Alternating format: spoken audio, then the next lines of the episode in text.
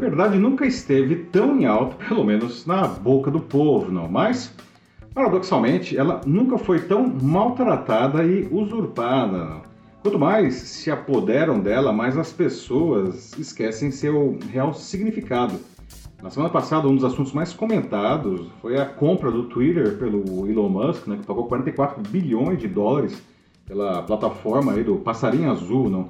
E a sua principal motivação teria sido, como ele mesmo disse, não na rede, restabelecer a liberdade de expressão. O homem mais rico do mundo significa que nada publicado nas redes deve sofrer qualquer tipo de moderação.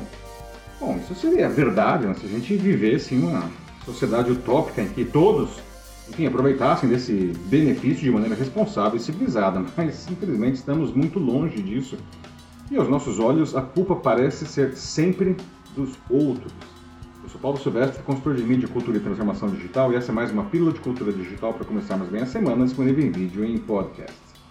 Bom, antes de seguir adiante com o tema, se você me acompanha sempre, deve ter notado que esse vídeo não foi publicado mais tarde que o normal, não, e que esse uh, não é o meu ambiente de sempre, não. Que eu estou em Montreal, no Canadá, nessa semana, participando da missão comercial organizada pela Câmara de Comércio Brasil-Canadá, que acontece nessa semana aqui na cidade, em paralelo ao World Summit Americas 2022 AI, que é um dos maiores eventos do mundo na área de inteligência artificial. Então fique ligado nas minhas publicações nas redes nesses dias para, enfim, acompanhar junto comigo essa incrível jornada do conhecimento, não. Bom, mas voltando aqui ao tema do vídeo, não, é, todos nós temos nossas ideias, nossas vontades, nossos valores, enfim, não. E é natural que a gente queira que os outros concordem, pelo menos com, parte disso tudo, seja ah, porque, enfim, a gente acha que isso vai ser melhor para todo mundo, não? seja porque a gente estaria exercitando até aí o nosso egoísmo, não. Mas ah, isso simplesmente ah, não, não vai acontecer, não, porque cada um de nós tem as suas verdades, não, que acabam conflitando com as nossas, não, em algum ponto, não. Então, é um beco sem saída filosófico. Né? As redes sociais elas têm um papel determinante nessa incapacidade crescente de lidar de maneira equilibrada e construtiva com as ideias dos outros. Os algoritmos reforçam os nossos valores e até preconceitos não, ao nos colocar em contato com muitas pessoas que pensam da mesma forma que nós. Isso faz com que tenhamos uma falsa certeza de que a nossa visão de mundo é a correta, né? tornando-nos intolerantes e até agressivos. Né? A gente gostaria né, de não ser incomodado, né, de viver, enfim, de acordo com, com o que a gente acredita. Não. Mas existe muita coisa, inclusive o próprio jornalismo, por exemplo, não, que insiste em nos mostrar que o mundo não dá a mínima não, uh, para as nossas vontades e que a gente tem que aprender, ou reaprender, melhor dizendo, a conviver em harmonia dentro da sociedade. Não. A gente bate no peito para dizer que a nossa opinião deve ser ouvida porque ninguém mais seria o dono da verdade. Né? Só que isso é mais uma das falácias espalhadas nas redes sociais por aqueles que se beneficiam dessa cacofonia digital infinita. Não?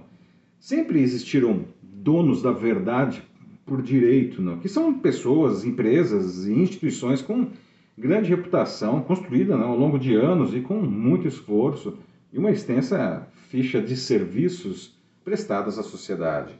E eles continuam existindo, não? a sua credibilidade não pode ser simplesmente descartada porque afirmam coisas dos quais discordamos. Não?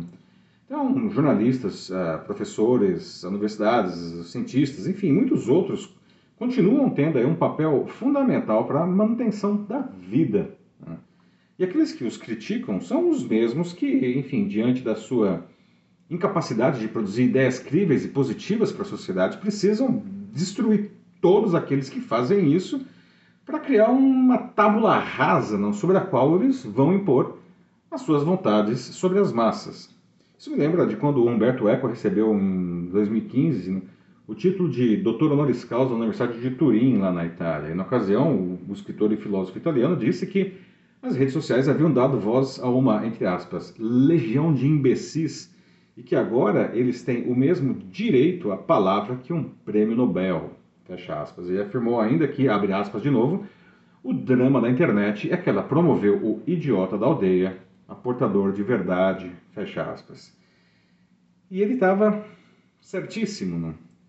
Quando a desinformação ainda não havia se transformado em uma ferramenta de controle de massas em escala industrial, ele já antecipou o que estava por vir. Não?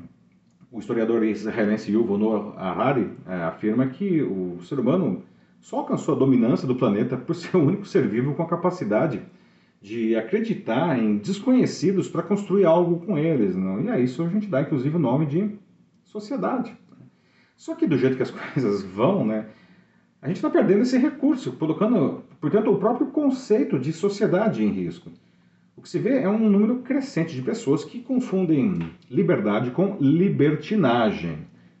Quando todo mundo faz o que bem entende, sem respeitar leis ou regras, e principalmente sem respeitar a liberdade do, do próximo, não? a sociedade começa a, a derreter, né? dando espaço a uma anarquia. Não?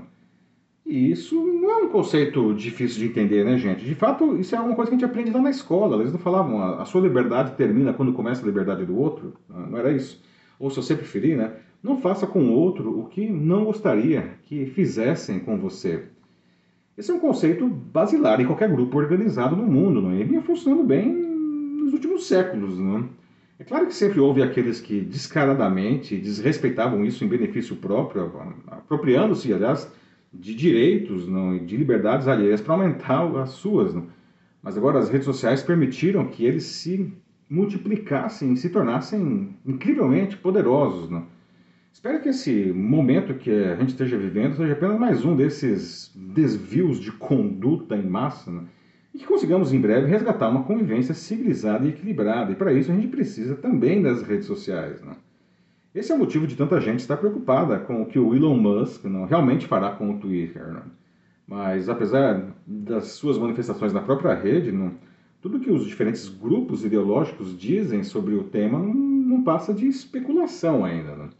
Musk ainda vai tomar ações que levem a plataforma à ruína. Não? Além disso, mesmo com o Twitter tornando-se aí uma empresa de um único dono agora, não, ela continuará sendo regulada e pressionada por, pelos órgãos de justiça do mundo todo, especialmente dos Estados Unidos, onde fica sua sede. Né? E essas instituições já deixaram claro que a liberdade deve ser preservada desde que as redes sociais não se tornem uma terra sem lei. Né? Enquanto não soubermos o que o Musk efetivamente fará com o Twitter quando ele for capaz disso, a gente precisa fazer a nossa parte para nos salvar de nós mesmos. Não podemos continuar achando que tudo é culpa dos outros, não. E pior ainda, não, que nós estamos sempre certos e que os outros estão sempre errados. De maneira geral, a verdade está sempre em algum ponto no meio do caminho entre os vários extremos. É isso aí, meus amigos. Você já parou para pensar como tudo isso impacta o seu cotidiano? Eu já vi, por exemplo, profissionais com medo de se posicionar nas redes sociais por causa do que outras pessoas poderiam dizer sobre isso. Eu entendo esse sentimento, mas a gente não pode viver dentro de uma concha, não, porque dessa forma o, o mundo não, nem vai saber o que a gente tem de bom para oferecer, né? Então, se você sente que precisa de ajuda para vencer essa barreira, mande uma mensagem aqui para mim que vai ser um prazer aí, apoiar essa tarefa. Eu sou Paulo Silvestre, consultor de mídia, cultura e transformação, diretamente de Montreal, no Canadá. Um forte abraço, tchau!